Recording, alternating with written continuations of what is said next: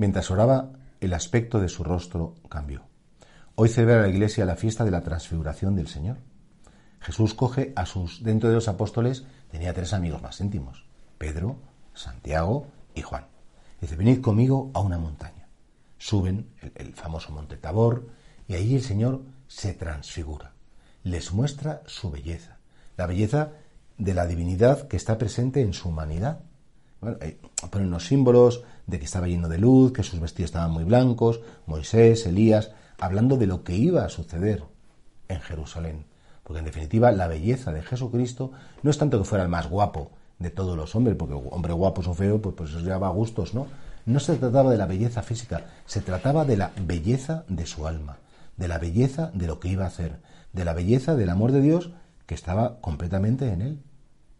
Decía San Juan Pablo II, tomándolo de una frase de Dostoyevsky de una novela, que la belleza salvará al mundo. Y creo que eso es algo que no nos podemos olvidar.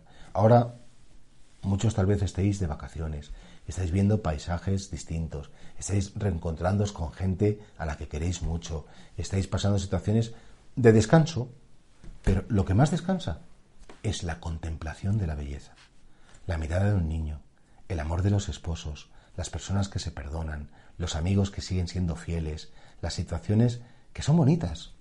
Si es que el ser humano tiene una especie como de imán para la belleza y lo que es bonito, pues es que siempre atrae. Y lo que es bonito da paz. Y de hecho la paz es de algún modo, la felicidad y la paz es la posesión de la belleza tranquila, compartida con otros, no en exclusiva, sino un poder gozar con otros de algo que es muy bello y que es muy bueno.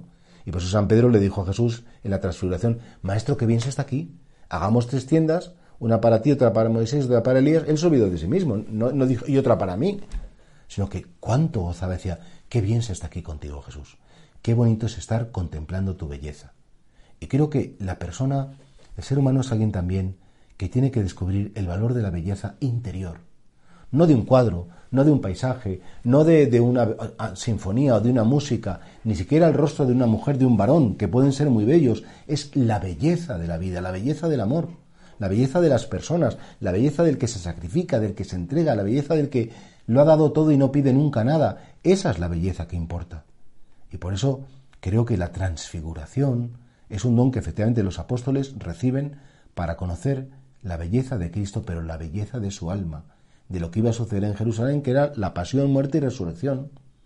Yo, Señor, me gustaría conocer la belleza de los que amo, la belleza de todos los seres humanos, la belleza de los que pones cerca de mí y, ¿por qué no?, también pedirte, si has dejado un poco de belleza en mi corazón, que por lo menos me dé un poco de cuenta.